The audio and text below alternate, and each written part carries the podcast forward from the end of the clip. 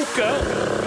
Título deste episódio: Alguém come baratas, mas não no Museu do Cão. E a Jessie quis fazer o bem e ficou mal do coração. A vi- Sim, senhor. Foi incrível, foi, foi bonito, eu acho que foi bonito. Alguém vai ter um part-time nos Santos Populares. Exato. Bom, quem não gosta de cães? Bom, quem não gosta de cães é parvo. Eh, lamento imenso. Está quem, feito. Quem não gosta de animais, genericamente é parvo. E eu sei que com isso posso estar a ofender alguns ouvintes que odeiem animais, mas por mim tudo bem. Eu percebo que se possa ser indiferente a animais, não é? Aceitável, não ligam, não lhes querem mal, mas não ligam. Tudo bem, vive e deixa viver. Agora tenho de dizer isto: pessoas que para arranque de conversa dizem algo como não gosto de animais, eu aviso desde já que é impossível prosseguirmos a conversa a partir desse ponto, porque ser indiferente ainda envolve a esperança de que se possa ser uma boa pessoa. Não gostar ativamente de bichos não tem redenção. Você trata-se de uma besta, pá! Bom, foi o gostar de cães. Foi, foi o gostar de cães que levou a que em Nova Iorque tenha aberto o Museu do Cão. E isto é bonito. É um espaço inteiro para celebrar o nosso melhor amigo. Não só a história da relação entre o homem e o cão, mas a história do cão na arte, na literatura, objetos ligados a cães. Enfim, é um espaço para festejar o amor pelos cães. Ora, o que é que sucede? No dia da inauguração, várias pessoas felizes encaminharam-se para o Museu do Cão com os seus cães para serem eh, eh, recebidas por um porteiro que lhes disse: cães não podem entrar. E as pessoas, mas isto é o Museu do Cão. E o porteiro, alguma vez eles podem entrar em museus, sujam isto tudo, rua! E as pessoas, está bem, pronto. Nos comentários desta notícia, há mensagens giras, um leitor escreveu: E então, uma pessoa também não vê dinossauros a andar pelo Museu de História Natural. Está giro.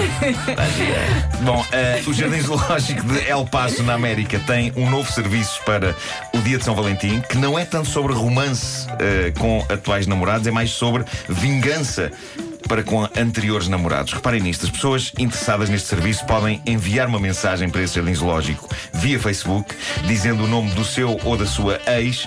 Depois disso, esperam pacientemente pelo dia 14 de fevereiro e nesse dia, dia dos namorados, eles eh, pegam numa barata que batizaram com o nome do ex ou da ex e dão-na a comer a um suricate num evento que é transmitido em direto por vídeo no Facebook e no site do Jardim Zoológico de El Paso. A lista de nomes de ex estará exposta na zona dos suricates lá no Jardim Zoológico para que se saiba que eles foram comidos sob a forma de barata pelos suricates.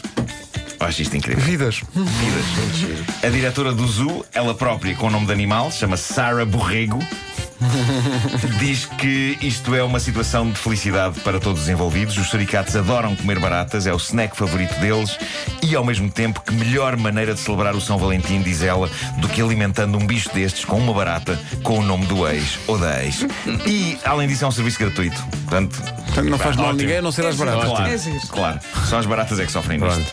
Bom, eh, esta é uma história real. Esta merecia piano. Esta merecia piano, Pedro. Se ao menos tivéssemos um piano. tivéssemos uma coisa, tivéssemos aqui uma caixa de É uma- pesquisa e escrevêssemos clássico Trilha dos clássicos. e aparecesse desde logo a trilha É dos uma- clássicos, nós usamos para tudo e mais alguma coisa. É uma história que vem da América e é contada por uma jovem senhora que assina apenas Jessie 5681. E ela diz o seguinte: O meu namorado sofre de uma autoestima bastante baixa. Não é que ele se preocupe muito com o visual, mas ele acha que no máximo de 1 a 10 será um 5. É claro que eu acho que ele é lindo, apesar de lhe dizer isto há anos, ele não acredita em mim. Então decidi mostrar-lhe que outras mulheres o achariam atraente, abrindo uma conta de Tinder para o meu namorado. Passado um dia, ele já tinha uma dúzia de mulheres que faziam matches com ele, e depois de lhe ter mostrado isto, percebi que ele ficou imediatamente mais confiante e agradece- agradeceu-me o gesto. Dois dias depois, dou por mim a verificar a conta de Tinder que lhe abri e que, passadas 24 horas, eu já tinha esquecido, e vejo imensas mensagens enviadas para as imensas raparigas com quem o meu namorado fizera matches. Confrontei-o com isto, ele negou, mas lá estavam as mensagens a provar tudo, incluindo mensagens contendo promessas de encontros. Separámos-nos. Por curiosidade, dei por mim a verificar de novo a conta do Tinder após uma semana. O ritmo de engates dele não abrandara nem um bocadinho. O Tinder que lhe abri para lhe subir a autoestima não só acabou com a nossa relação, como ele agora namora e é feliz com uma rapariga que conheceu lá. Isto é a história mais deprimente de sempre. E não mudou Não a é? password. Isto é deprimente. Ele criou a conta e ele não mudou a password. É isso que a Vera retém. Desta história toda, o que a Vera retém foi o Totó! Não mudou. Não mudou a password, epá, não Eu dei mudou. por mim do lado dele. É que ele nem mudou a password Que do história tão absolutamente deprimente. Oh, pá, mas é, é, isto foi, ela foi querida. Ela fez um ato de amor É. e ele evacuou em cima desse ato Foi de bom amor. para foi, ela. Vai arranjar melhor. Eu sou muito desinteressante, não és nada querido. Olha tantas gajas interessadas em ti, então bom dia. É isso, Tens é isso. razão, tens razão. Então, bom dia, vou andando. Muito obrigado. Sim, senhor. Ai, ai. Gostei muito, Pronto, é- obrigada. olha, basicamente é isso que eu tinha para vocês hoje. Beijinhos. Isso foi incrível. Que maravilha de história. É que é tão simples. Pois é.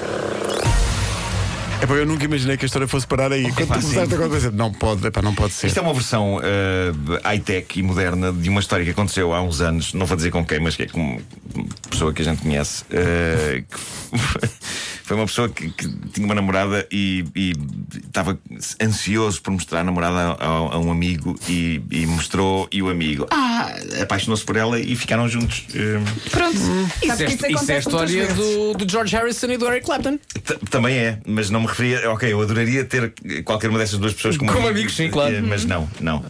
Desta Foi, vez não. foi mais É próxima de nós. O George Harrison perguntou à mulher: Olha, o Eric Clapton gosta de ti, também gosta do Eric Clapton. E ela Sim, então força, vai, à tua vida, voa, muito bem, não foi? voa, Foi uma- passarinho, Pois, vai. claro, claro. Voa.